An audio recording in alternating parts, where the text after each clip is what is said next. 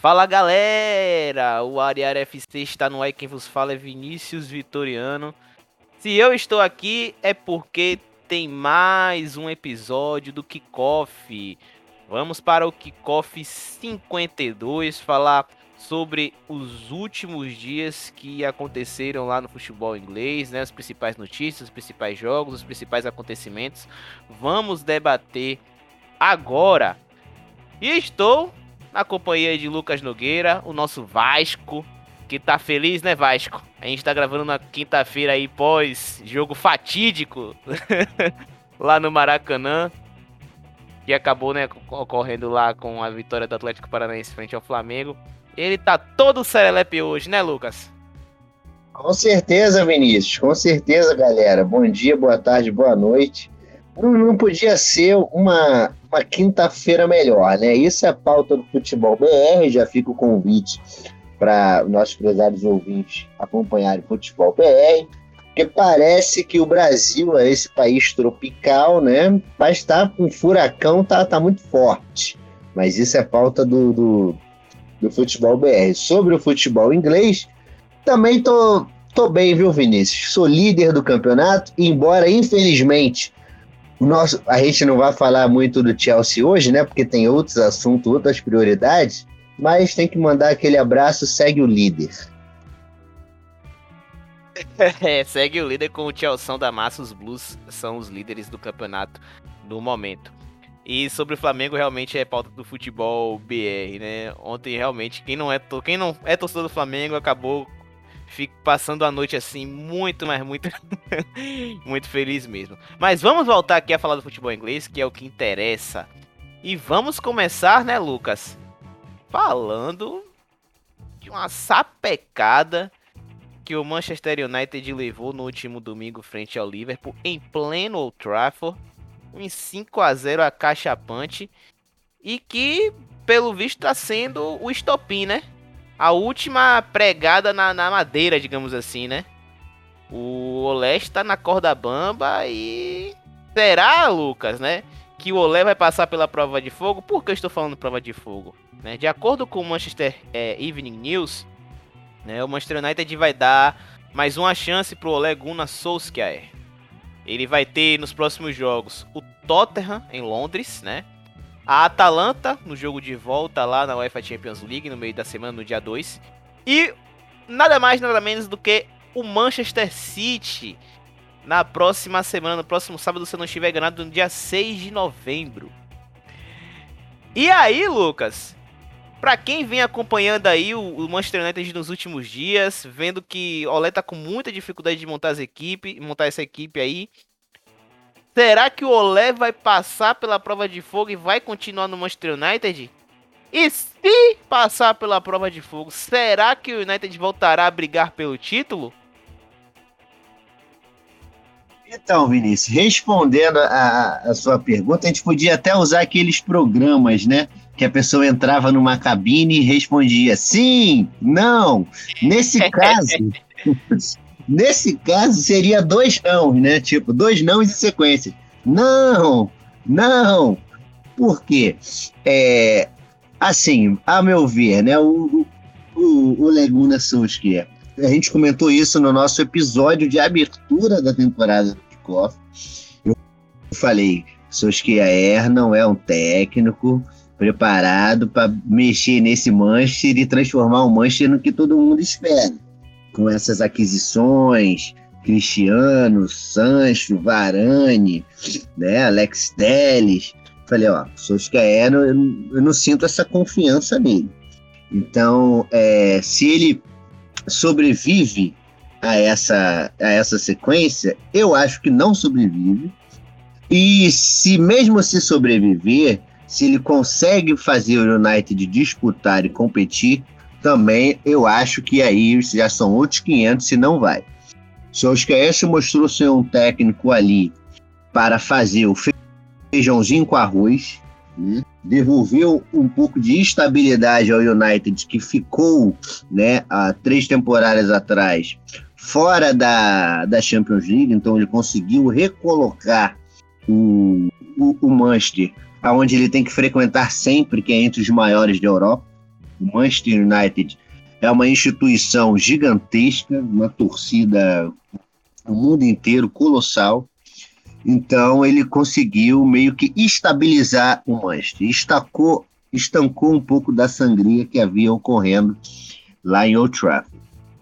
Passado isso, é, veio a necessidade de elevar o patamar de disputa do, dos Red Devils. E isso ele está mostrando que não está conseguindo. Corroborando com essa narrativa, embora com muito clubismo, é claro, logo após a, a o final da partida, né, o, o massacre do Liverpool 5 a 0 é, o Manchester Evening News, né, na coluna de opiniões assinada pelo Samuel Luckhurst, ele falou o seguinte: Solskjaer não é um técnico de elite que consegue de, competir com os treinadores de elite.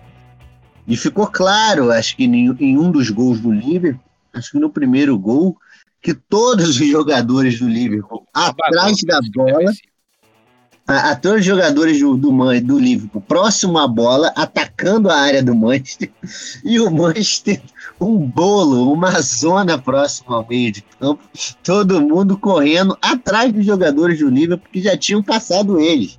Então, uma coisa assim, tenebrosa, foi uma cena mesmo é, pitoresca, é, para a gente não usar adjetivos mais, mais pesados. E, e então, passado isso, acredito que o Solskjaer não consiga é, ter essa sobrevida. A sequência vai ser duríssima. Não é a primeira goleada de 5 que o Manchester toma. Aquele 5 a 0, 5 a 2 para os Spurs na temporada passada já acendeu um alerta. Ah, mas teve a expulsão, não sei o quê mas tomou cinco do Tottenham em casa. Parece que no primeiro tempo foram quatro também, assim, foi uma chuva de gols. E o Tottenham do Mourinho não foi nem o, o, um time com uma volúpia, né, com um tesão de jogo que o Liverpool tem. Não, foi o Tottenham do Mourinho e tomou cinco na conta, cinco na cachola. E agora repete aí essa, essa goleada. Já vinha de mais mais jogos, maus jogos pela Champions League, virou contra a Atalanta no sufoco ali, né? na empurrança mesmo, na base da imposição, né? Cristiano Ronaldo tirando o coelho da cartola. Mas antes, o United já havia perdido para o para o Leicester, né? Perdeu a invencibilidade dele fora de, fora de casa. Acho que era a maior invencibilidade aí da, da era Premier League fora de casa, e isso caiu por terra.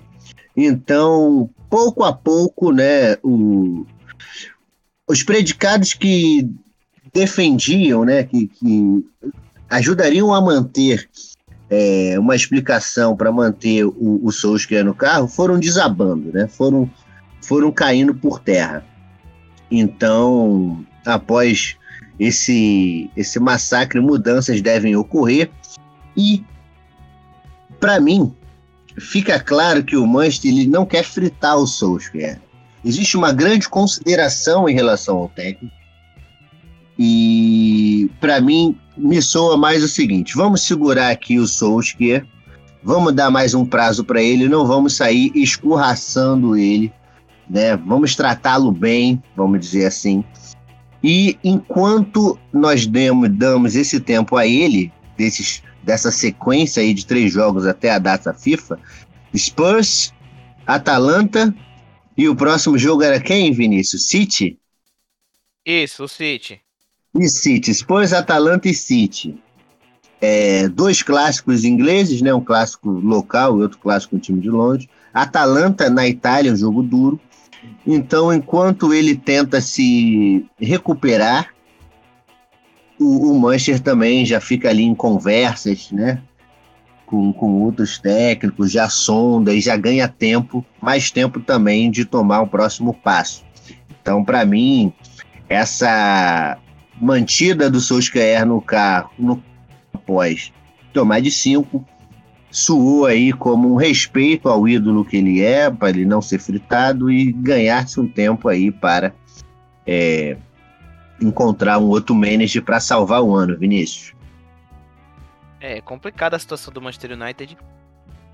Eu também acredito que o Olé ele não passa é, em relação a esses três jogos. É bom lembrar que o, o United deu essa condição, né, deu essa chance ao Olé, porque depois do jogo do City haverá uma data FIFA. E aí o United vai tomar a decisão de acordo com os resultados que o time vai, irá obter nesses três jogos. E se não passar, né? Tem o Antônio Conte como o principal treinador aí, é o mais cotado. Mas só para falar um pouquinho de Olé. É, como o Lucas falou muito bem aí anteriormente, o Manchester United com ele teve um pouco de estabilidade. Lembrando que com o Mourinho havia um clima muito eh, de animosidade no vestiário, principalmente em relação ao Pogba e alguns outros jogadores. Com o Olé, o ambiente no vestiário foi pacificado. Então, ele conseguiu dar uma organizada, Lucas. Isso aí não, não, é incontestável. Com o Olé, o, o United teve um pouco de paz e aí ele teve um, um trabalho, né, que conseguiu fazer com que o United alcançasse as competições europeias tanto no ano passado, né, que, que levou novamente para a UEFA Champions League. E, né, conseguiu recuperar alguns jogadores, conseguiu desenvolver outros, no caso do Pogba, que ele conseguiu recuperar, conseguiu desenvolver o Greenwood, tá desenvolvendo até muito que bem o McTominay, o Luke Shaw voltou a jogar muita bola com ele, né? Isso aí tudo é mérito do, do Ole Gunnar Solskjaer. Mas o Manchester United precisa dar um, um, passo a mais, né? A briga pelos títulos. E a janela dessa atual temporada mostrou isso. Um Sancho com o próprio Cristiano Ronaldo, inclusive, né, uma tese do Guilherme Gama, que é o nosso amigo aqui, ele falou né, que a chegada do Cristiano Ronaldo triplicou a pressão do em cima de Olé por, em busca de títulos. E faz sentido, né? O cara calibre do Cristiano Ronaldo chega no Manchester United, o cara vem para ganhar os campeonatos que está para disputar, seja a Premier League, seja a UEFA Champions League.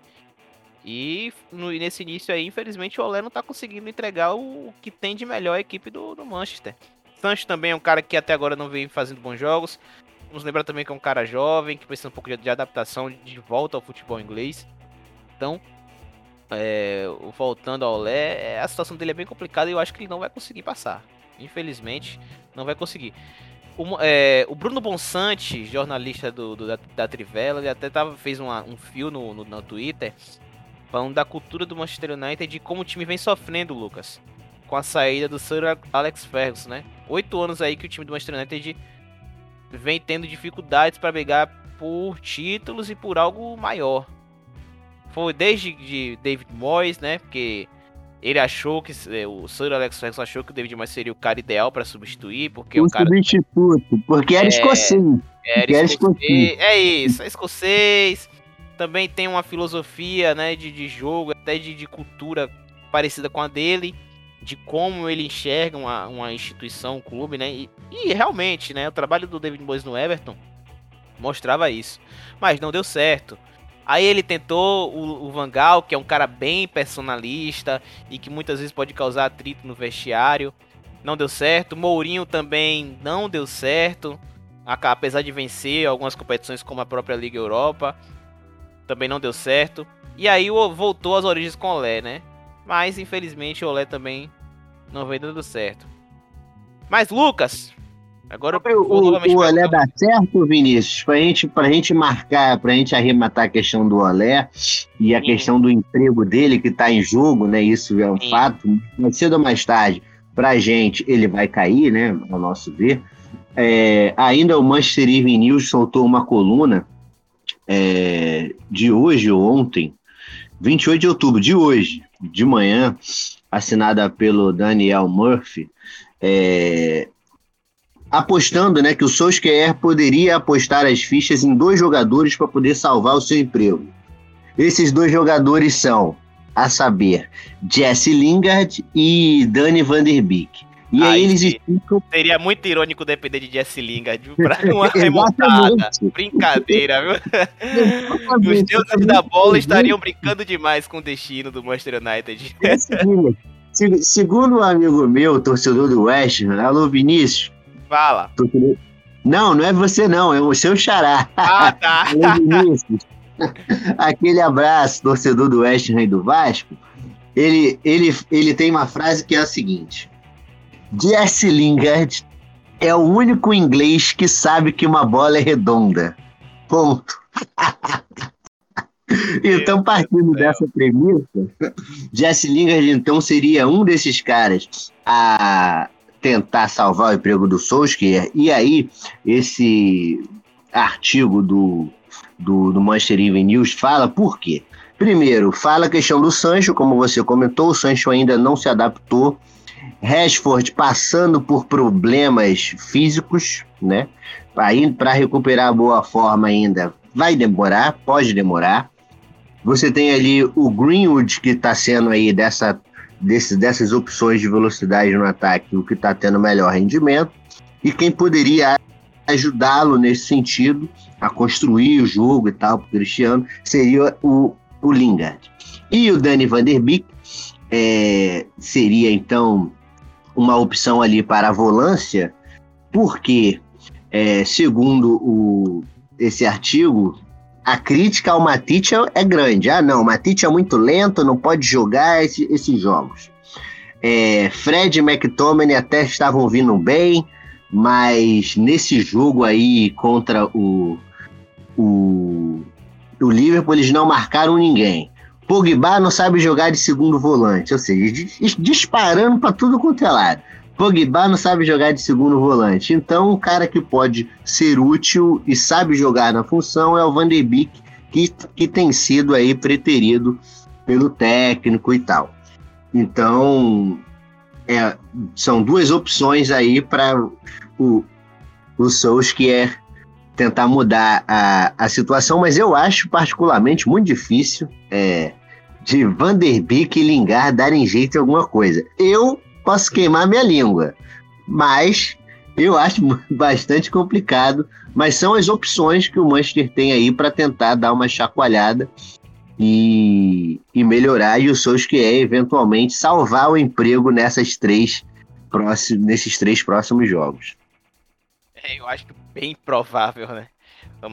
Espero que dê certo para os torcedores do Manchester United isso aí, mas eu acho muito improvável, muito improvável mesmo.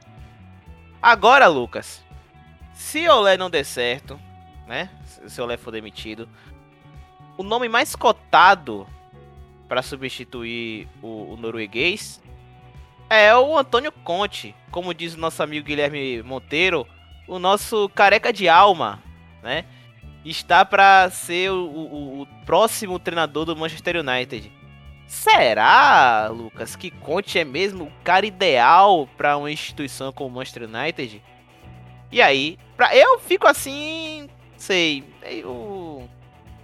É, como posso dizer? Reticente. é, reticente em relação ao Conte. E aí, o que é que você acha? É mesmo um cara ideal? Então, Vinícius, pensando no curto prazo, pensando em salvar a temporada, que o Manchester não pode se ver fora da próxima Champions League, para esse elenco estrelado, é um desastre. O elenco que conta com Cristiano Ronaldo, Pogba, Bruno Fernandes, Varane e etc e tal, não pode ficar fora da Champions. Então, o Conte ele tem aquele, aquele jeito enérgico dele tal, disciplinador, daria para salvar a temporada no 2021, 2022. Poderia ali fazer, buscar um título, quem sabe, porque o Conte é bom nisso, na próxima temporada, um título inglês e tal, ir longe, quem sabe voltar a uma final de, de Champions League. Mas pensando a longo prazo, o Conte ser esse técnico que não consegue ser um técnico de trabalhos duradouros, não foi assim na Inter, não foi assim no Chelsea, passagens vitoriosas em todos eles, na Juventus, mas ele não consegue ser um técnico de, de, de, um, de um projeto duradouro. E o Manchester United, ele está numa, numa sinuca de bico, por quê? Ele precisa voltar a competir entre os grandes, Nisso o Conte pode oferecer. Mas pensando nos concorrentes deles, também grandes, esses concorrentes têm projetos de longo alcance. A saber, o Liverpool com o Klopp não deve ir embora tão cedo, pelo menos na próxima temporada ou na outra, ele não deve cair fora. E enquanto o Klopp estiver lá, o Guardiola vai continuar no City, porque os dois ali brigam, disputam, né, entre eles, é uma coisa saudável, eles querem se melhorar, né, estabelecer marcas, recorde, se disputar, né, esse posto aí de melhor técnico do mundo. Um faz bem ao outro, né? Porque se não existisse o Klopp, o Guardiola não ia rever o jogo dele e nem vice-versa. É... O Chelsea está um pouco atrás em relação a esses dois, mas tem aí o Tuchel que tem aí um crédito enorme aí, campeão europeu, time estabilizado defensivamente. Parece também que vai ser um treinador que vai ter uma vida é, um pouco mais longa no Chelsea, se nenhuma catástrofe acontecer. E o United, então, ainda ficaria atrás nesse sentido.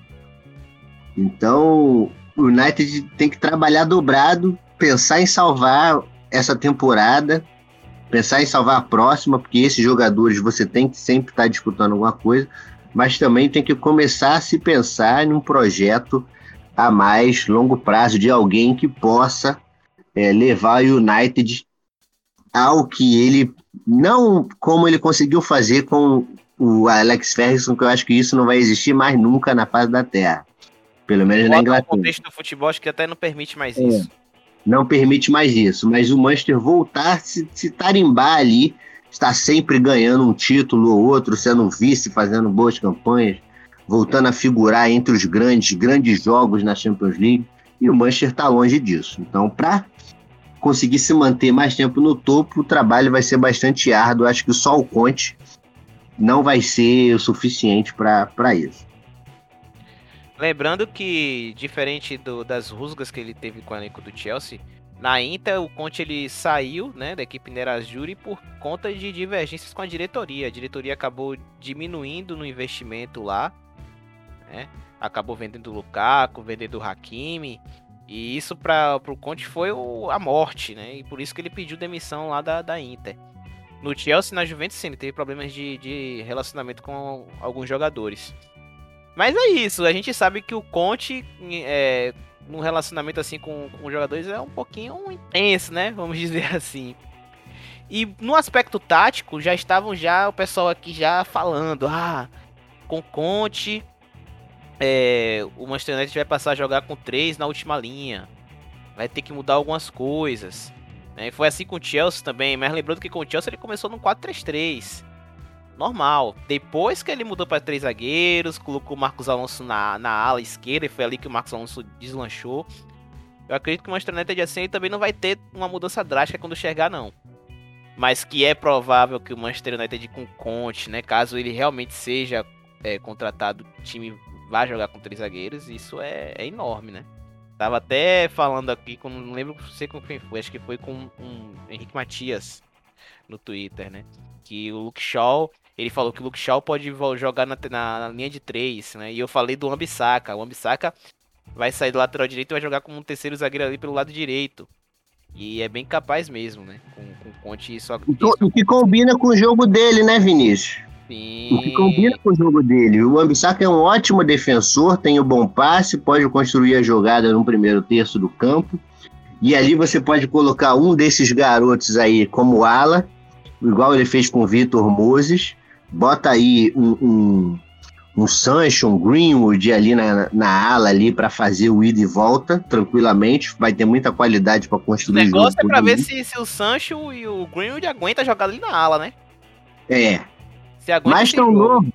Condiciona esses garotos. Faz um trabalho especial para eles, e bota para correr, rapaz. Bota para correr e o homem lá na frente, guardando, aquele abraço. É, vamos, vamos ver, vamos ver. É isso, galera. Eu acho que sobre o Manchester United a gente já dissecou bastante. A situação dos Red Devils não é nada legal para o que se propõe, né? O objetivo do Manchester United, que é, no mínimo, conseguir, no mínimo, no mínimo, conseguir uma vaga na próxima UEFA Champions League. No atual momento, o Manchester está em sétimo lugar quatro jogos já sem vencer, né? Dos quatro jogos sem vencer são três derrotas.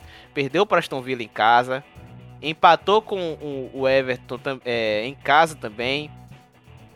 Per, tomou 4 do Leicester, 4 a 2 e, né, o vexame 5 a 0 contra o Liverpool. Lembrando que o Gary Neville, acho que foi o Gary Neville que falou, ou foi o Gary Neville ou foi o Roy, Rob, o Roy King, eu não lembro. Roy King? O que não da massa? Ah, não, Roy um ele deve não lembro. No ele deve da... ter sentido abelhas africanas no domingo, deve é. ter quase um partor vendo aquilo. No jogo da Atalanta, é, um dos dois fa falou o seguinte: se o Manchester United jogar da forma como jogou contra a Atalanta, vocês vão ver o que vai acontecer no domingo. E foi dito e certo. Foi um, um vexame, né? O maior vexame do Manchester United nos últimos oito anos. Isso aí é inegável, inegável. Vamos agora mudar de assunto, vamos falar agora do novo rico, Lucas. Novo ricaço e com muita polêmica, né? Muita polêmica. Vamos falar do Newcastle, Lucas. Os Magips agora são os novos ricos. E já tá fazendo muitas mudanças, né, Lucas? Lembrando que o Newcastle hoje tá na zona de rebaixamento, é o, é o vice-lanterna, não venceu nenhum jogo ainda. E, e o Titio Bruce deu tchau, né? Pegou o boné e foi embora, né, Lucas? Pois é, Vinícius. Eu confesso que fiquei um pouco. Fiquei surpreso logo com o Titio Bruce cair fora logo no começo da temporada. Confesso que eu tenho uma Simpatia. Não fiquei tão surpreso assim, não. não. Eu não, eu não fiquei tão surpreso assim, não. O time não tava ganhando nove rodadas. Óbvio que agora com, com a chegada dos shakes lá, só fez acelerar a situação. Mas continue.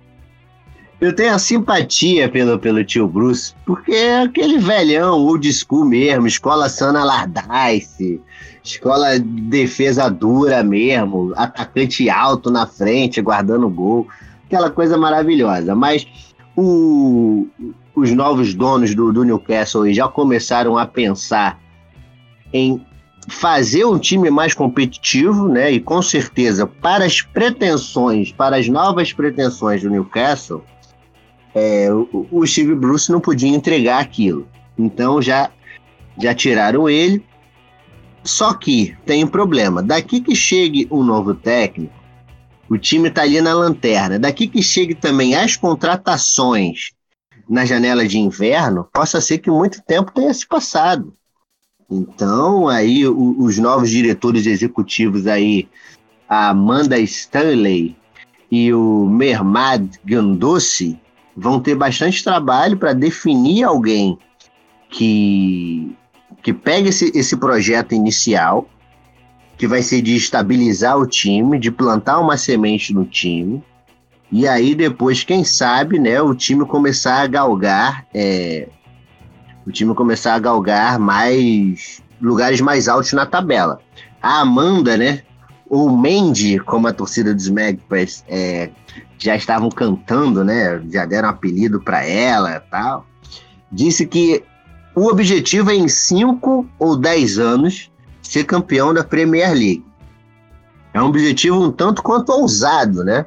Para um time que. Ousado. Ainda mais que com tá... três, quatro equipes competitivas ali para disputar. Exatamente, tem, tem várias equipes competitivas ali, inclusive o Newcastle vai ter que ainda passar Leicester da vida, passar Tottenham da vida e tudo mais. Mas sobre o, o campo e bola do, do, do, Newcastle, é, Vini, o Newcastle ele arrancou um empate né, contra o, o, o, Palace na última rodada. A gente vai falar um pouquinho do, do incidente, né?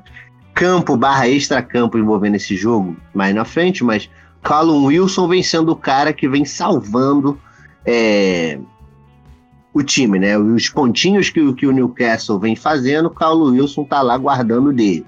Ele guardou contra o guardou contra o Palace, guardou contra o Tottenham, guardou também contra o Watford, né? E o Sam Maximan também é um cara aí que no ataque produz jogada, tanto que ele é, tem a melhor avaliação aí na, na temporada no SofaScore, é o único jogador do Newcastle que tem avaliação acima de 7. Ele tem 7,2 de pontuação média.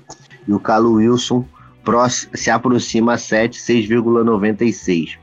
Callum Wilson, para mim, é um jogador, mesmo quando, quando as contratações chegarem, é um cara que vai ser útil, muito útil ao Newcastle aí durante um bom tempo. E o Sam Maximan também. Posso, vai vir alguns jogadores aí de qualidade superior, mas não, eles não são jogadores de serem totalmente descartados não, Vinícius. Certeza. E sobre né, as negociações e as aquisições, o, o, tá rolando muito protesto, né? Muita contestação, muitas equipes estão contra aqui essa nova aquisição do Newcastle. Somente o Manchester City se absteve numa votação.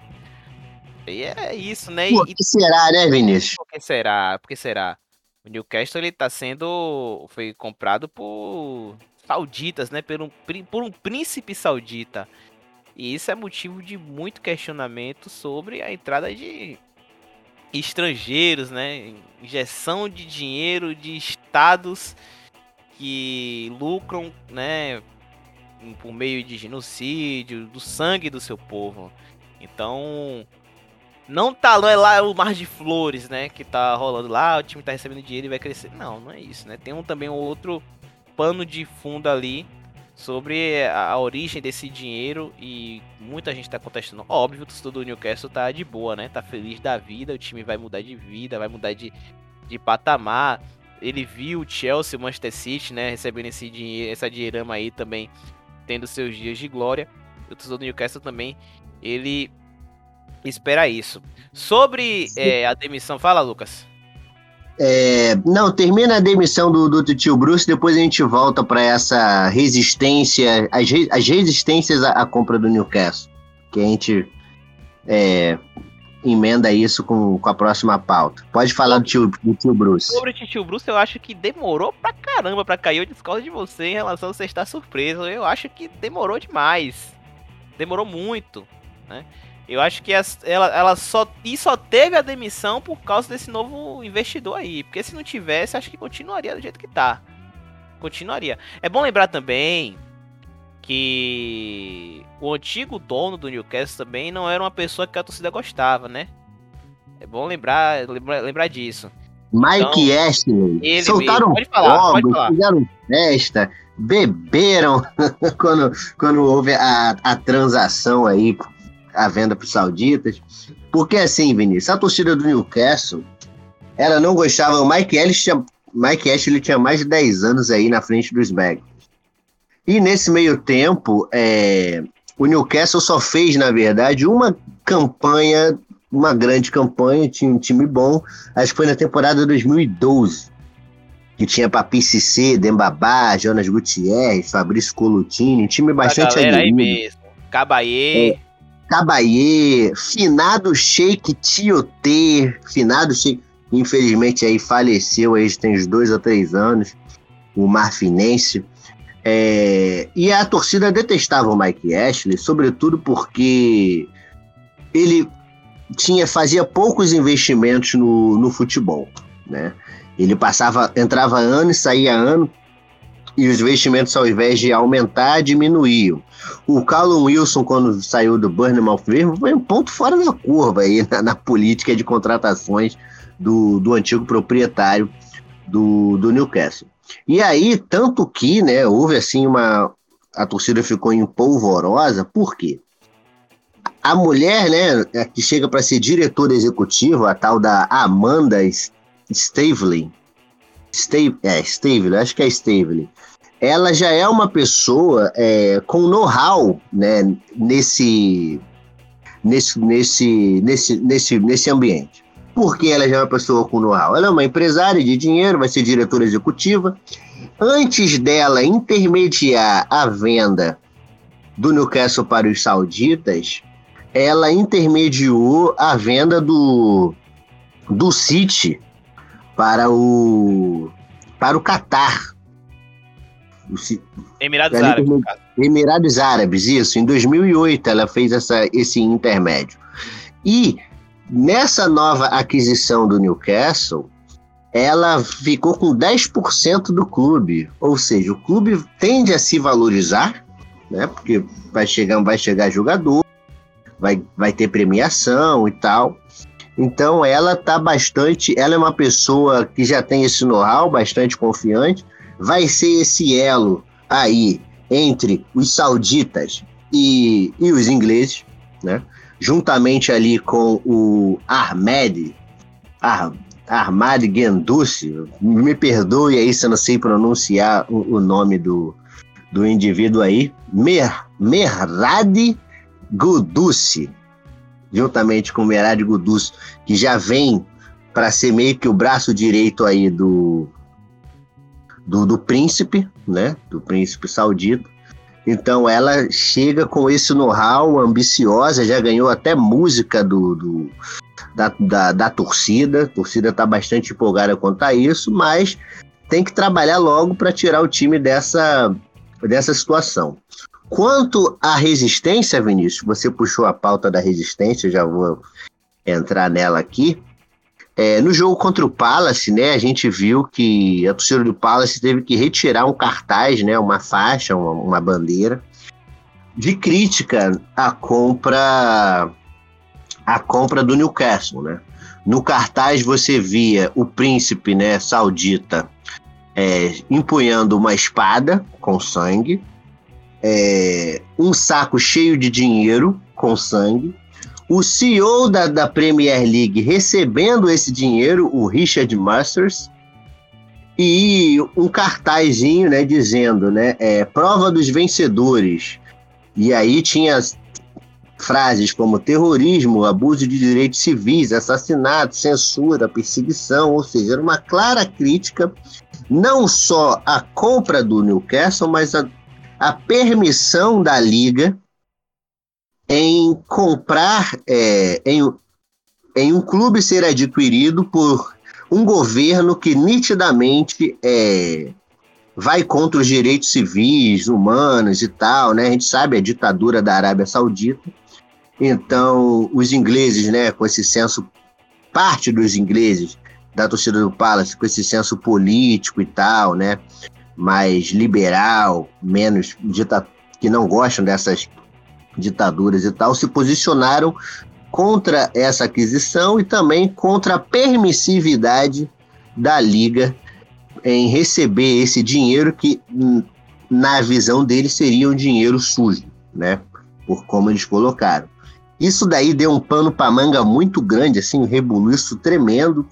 É, relações diplomáticas ficaram abaladas e aí a polícia agiu prontamente e retirou o, o cartaz, né? Porque aí disse que estava podendo acusar de racismo e tudo mais e tal, já, já, já meio que criminalizaram esse, esse protesto, né? E aí parece, ao que parece, não sei se vai haver manifestações desse sentido novamente no, nos estádios. Mas como você falou, a torcida do Newcastle não tá nem aí para isso, ela quer o time vitorioso, quer que o time volte a sonhar como sonhou na década de 90, como teve aquela ilusão da década da, da temporada de 96 com o Alan Shearer e tal, o time perdeu o campeonato no finalzinho.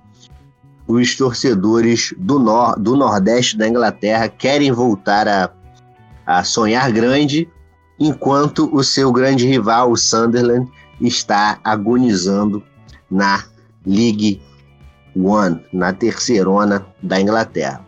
Eu acho que é isso, Vinícius. Eu acho que sobre o Newcastle, é, a, a, a resistência é muito grande, a discussão é muito grande, mas uma hora ou outra é, vai acontecer como aconteceu com os outros times, né? Foram comprados, se estabilizaram e aí vão procurar depois outros e outros clubes para criticar, né? Porque esses torcedores, é, parte de, desses torcedores não aceitam, né? Essa injeção de dinheiro, essa compra, essa suposta compra de tradição. Embora o Newcastle seja assim um time tradicional.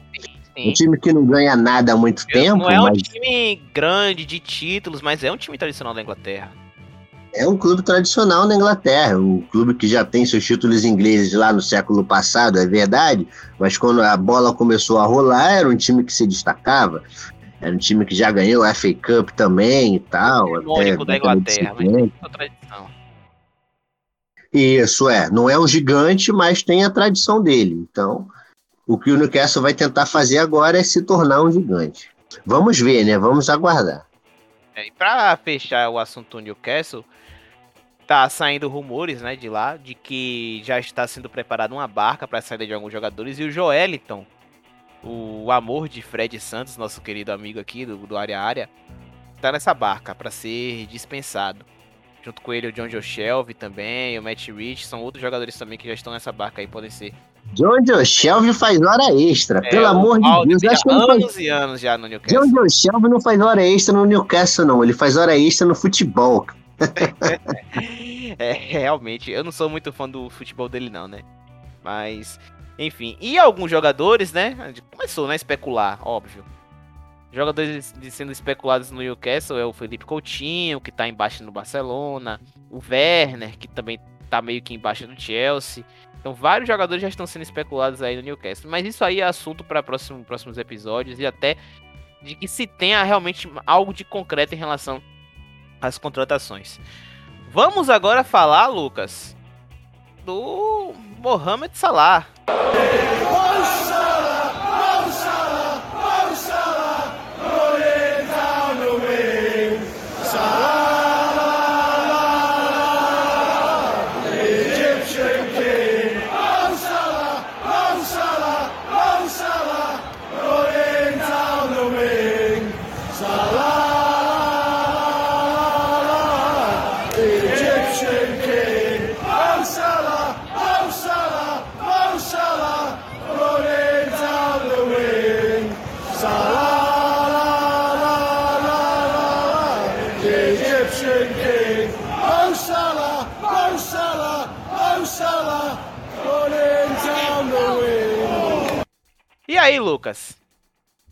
Melhor do mundo mesmo? Atualmente? É, isso aí.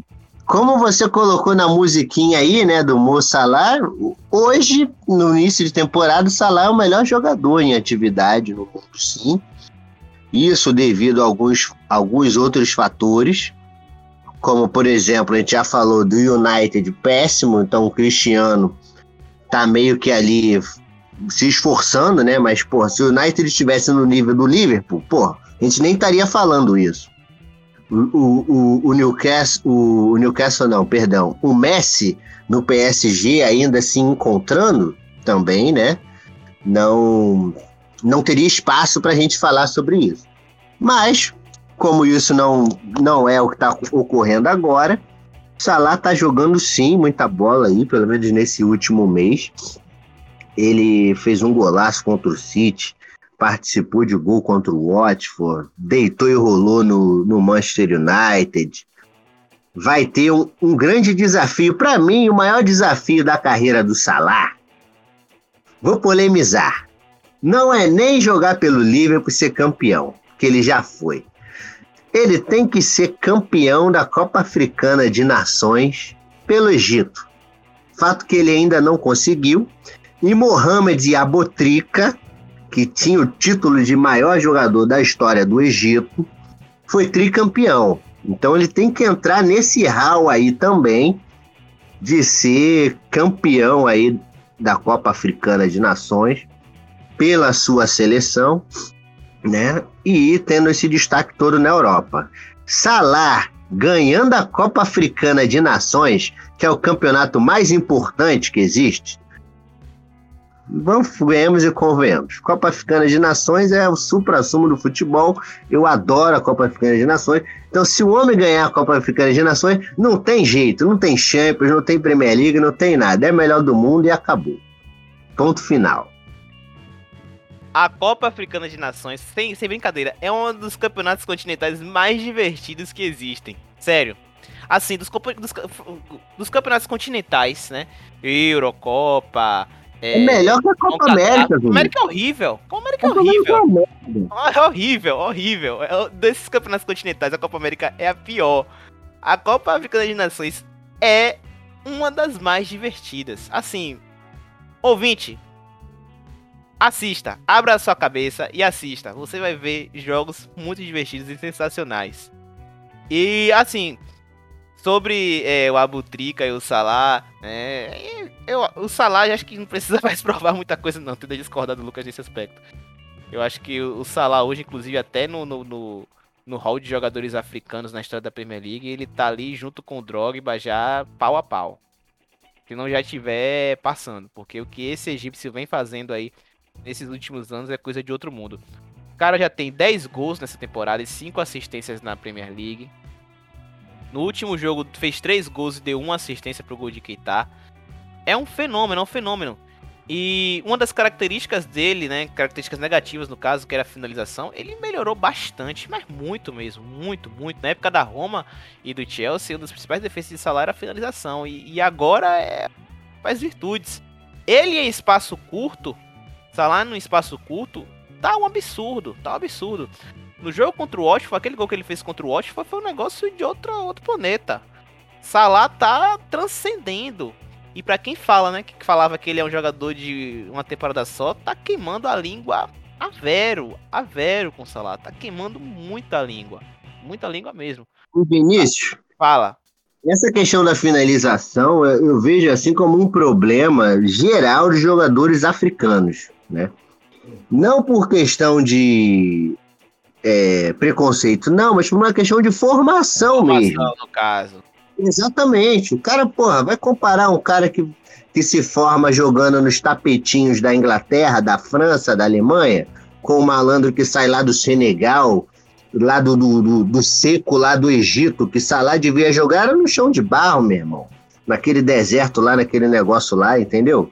Então, assim, o cara fica muito tempo condicionado, é, atrasado, né? O condicionamento dele tem esse déficit, então demora um tempo para se aprimorar essa forma. E parece que é isso que aconteceu com o Salah, né?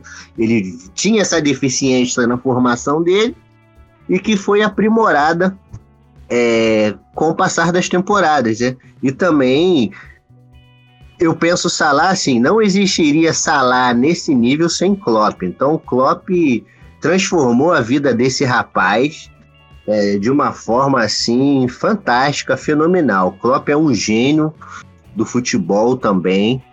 Aí é um cara fantástico. Klopp e Guardiola são gênios, são são fodas, desculpa o palavrão. E o Salah com, chegou nesse nível aí também gigantesco, muito em função do Klopp, que aprimorou muitas das deficiências também que que ele apresentava no seu futebol. É, Klopp também tem os seus méritos. Agora, Lucas, para fechar o episódio de hoje, né? Para falar de Salah, porque realmente tinha que falar dele, tava tá, tá num nível absurdo. Para falar, para fechar o episódio de hoje, vamos falar um pouquinho dos resultados aí da Copa da Liga, né, dos principais times. Teve show de pênaltis, não foi, Lucas? Feira de pênaltis. Para quem gosta de pênaltis, a Copa da Liga ofereceu muitas disputas de pênaltis, foi isso? Ah, foi, Vinícius. A começar pelo, pelo nosso Chelsea, né, que passou um sufoco contra o Southampton. Chelsea Southampton é sempre sufoco, cara. Não, não sei porquê. Mas na terça-feira aí despachamos os Saints na, nos pênaltis após 1 a 1 no tempo regulamentar, né? É, 4 a 3 pro Chelsea. É, o, o Arsenal bateu o Leeds também sem sustos, o Leeds que tá mal, mas a gente vai falar do Leeds em outro programa.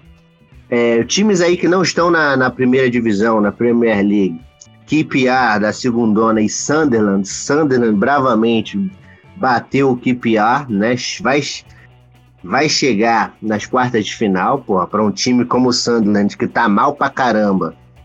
Na terceira, é bom para ganhar moral e tal, né? Voltar a ter uma certa visibilidade. O Brentford bateu fora de casa o Stoke, merecido, o Brentford fazendo boa campanha. E o Liverpool passou sem dificuldade do Preston, o Tottenham passou do Burnley. Ah, e... Você viu o gol de Origi, só rapidinho, você viu o gol de Origi contra o Preston? Eu vi, rapaz, de calcanhar ah, de chaleira. Que coisa foi aquela, maluco? Uma coisa maravilhosa. Nem parecia que era o Divock e Origi, rapaz. Acho que ele bebeu a mesma água do Salar. Só pode. Foi loucura, Felipe Barbosa. Foi loucura. Ah, Felipe foi, Felipe foi a loucura. Felipe foi a loucura. Reza a lenda que Felipe prega Origi como titular do Liverpool. no lugar de Jota, não tem para ninguém. Tem pra... não tem mais firmeza. Tem que botar o Origui, meu irmão. O homem que fez gol em final de Champions, como diria ele. gol em final de Champions. Contra o Tottenham, diga-se de passagem, mas gol em final de Champions. E aí, fechando então essa Carabao Cup, né, o Copa da Liga, tivemos mais duas decisões por pênalti. O Leicester bateu o Brighton 4 a 2 após o jogo movimentado, 2 a 2 é, Os dois times aí jogaram com o time meio mesclados e tal. E o City, que brigava pelo pentacampeonato, foi eliminado no, no Stadium of London, né, no Estádio Olímpico de Londres, pelo West Ham, 5 a 3 O West Ham fez todas as penalidades, foi, vai para as quartas de final e assim, time como West Ham, como Leicester, como Brentford, tem que aproveitar essas oportunidades nas Copas e tentar beliscar alguma coisa. Porque a nível europeu é muito difícil, é muito complicado. Por exemplo, ah, o West Ham vai jogar a Liga Europa, aí pega, meu irmão, pega o Sevilha, aí, com todo respeito, né? Não dá. Vai pegar o Napoli, pô, vai ficar mais complicado. Mas essas Copas aí nacionais e tal, é o que esses times podem tentar fazer uma graça. E aí vamos ver se esse ano a gente tem alguma surpresa. Vamos ver, vamos ver. Eu espero isso. Espero isso mesmo, de verdade. Bom, galera, o Kickoff 52 fica por aqui, né? Lembrando que o Kickoff faz parte da área, que é um podcast que fala sobre futebol inglês e o futebol nacional. Vai ter futebol BR aí, com certeza. Com o, o, os integrantes aqui lamentando profundamente a eliminação do Megão, do Megu Flamengaço. Tenho certeza que eles estarão lamentando durante o episódio. e também. Uh, Eu fico triste com uma notícia dessas. Lamentável. Como disse Casimiro Miguel, o Casé, que coisa lastimável, lastimável. Ele disse que um furacão invadiu o Rio de Janeiro. Ai, meu Deus do céu. Mas é isso, galera. O, o, o Kickoff ele faz parte do área, do área Área, que é o podcast que fala sobre futebol inglês e o futebol brasileiro. Eu sou o Vinícius Vitoriano e estive na companhia de Lucas Nogueira. Valeu, Lucas. Valeu, Vinícius. Valeu, galera. Segue o líder, hein? Blue is the color. É, rapaz, o Chelsea é o líder. Verdade. É isso aí, galera. Valeu, falou, fui!